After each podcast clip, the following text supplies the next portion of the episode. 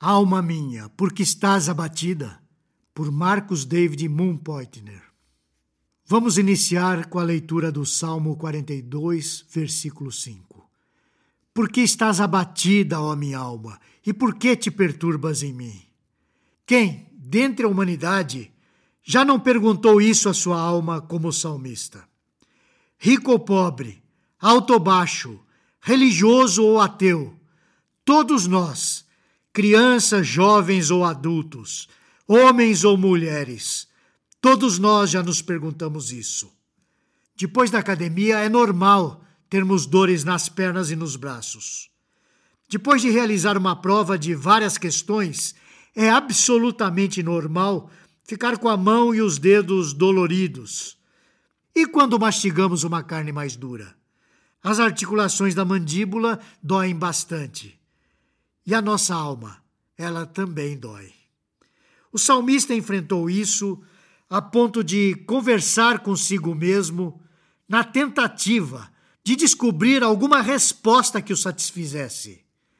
As dores físicas se resolvem com analgésico ou massagem ou descanso diário que temos à noite. E a alma? Como a gente alivia a alma? Como a gente descansa o ânimo? No Salmo 42, encontramos o lamento profundo de uma alma atormentada por vários motivos. Vamos identificá-los? Versículo 1: Sede espiritual.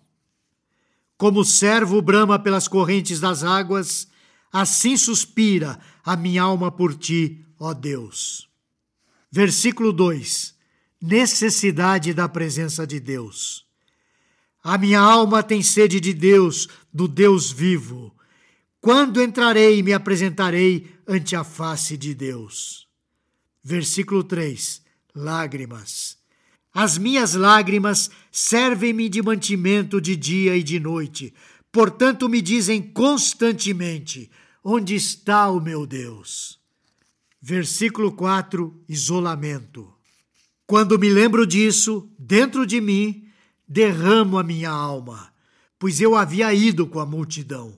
Fui com eles à casa de Deus, com voz de alegria e louvor, com a multidão que festejava. Versículo 5: Perturbação da alma.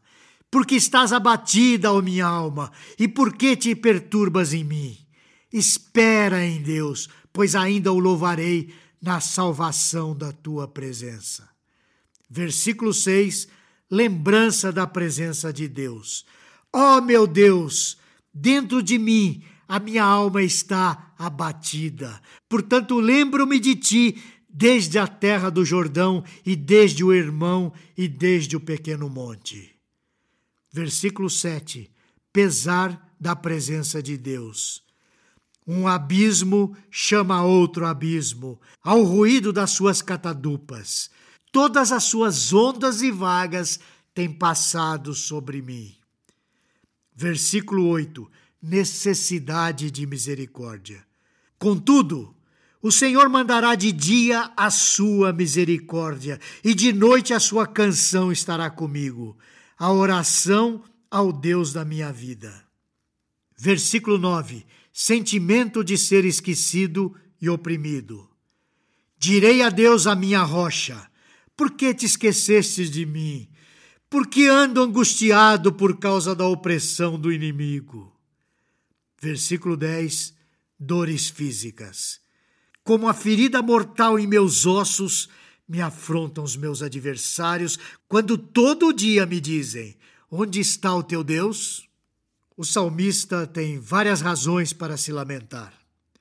Perceba que nenhuma delas se relaciona com Deus diretamente. O salmista tem uma percepção equivocada de Deus, e isso o leva à perturbação. Deus está em todo lugar, portanto, o salmista não pode estar sozinho. A sede da alma não se cura com coisas físicas como lágrimas. A lembrança nostálgica da presença de Deus aflige o salmista. Este salmo nos conclama a perguntarmos a nós mesmos em que condição nos encontramos. Talvez tenhamos os mesmos motivos do salmista. Talvez nossos gatilhos para as crises de depressão que temos sejam outros, frutos de nossa vida moderna. Contudo, o que nos leva a crises de depressão espiritual é o nosso afastamento de Deus. Vamos ler o que está escrito em Isaías, capítulo 59, versículo 2. Mas as nossas iniquidades fazem separação entre vós e vosso Deus, e os vossos pecados encobrem o seu rosto de vós, para que vos não ouça. Não é Deus que se afasta de nós. Somos nós que nos escondemos dele quando ouvimos a sua voz. Com isso, mostramos que repetimos o erro de Adão. Ele tinha comunhão perfeita, ampla e restrita nos moldes de Deus todos os dias.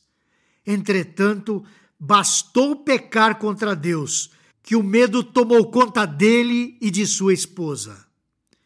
O Deus que antes era amor, graça e misericórdia, passou agora a dar medo. E Adão tentou se esconder de Deus. Nesses momentos de crise e de depressão, só há uma coisa a fazer: voltar-se para Deus e buscar nele esperança de refúgio. Vamos ler o Salmo 42, 11. Por que estás abatida, ó minha alma? E por que te perturbas dentro de mim? Espera em Deus, pois ainda o louvarei. Ele é a salvação da minha face e o meu Deus. O discípulo Pedro, numa ocasião de rara inspiração até aquele momento, disse: Senhor, para quem iremos nós? Tu tens a palavras de vida eterna. Isso está registrado em João, capítulo 6, versículo 68. Não temos para onde ir. Não temos onde nos esconder. Onde quer que a gente vá, a nossa alma vai conosco. Podemos nos banhar nas águas mais cristalinas e frescas do nosso planeta. Podemos comprar essências e óleos dos mais variados aromas. Entretanto, isso só será útil para limpar e embelezar o externo.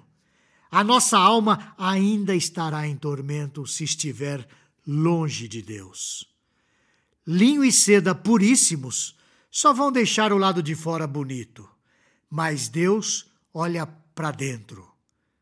Vamos ler primeiro Samuel 16, 7. Porém, o Senhor disse a Samuel: não atentes para a aparência, nem para a altura da sua estatura, porque o tenho rejeitado.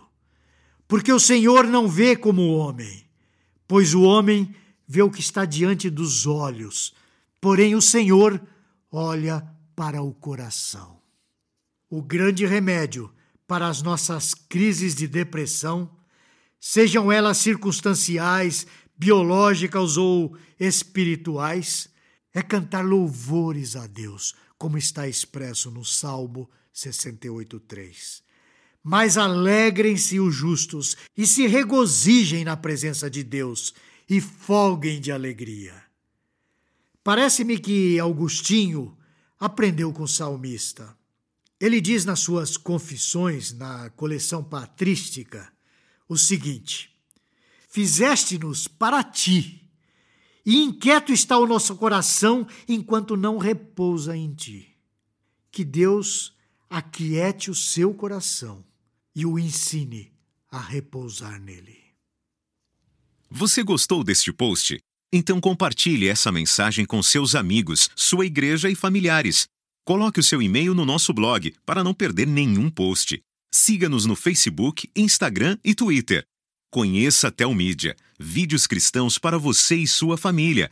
15 dias grátis. Assista quando quiser, onde quiser.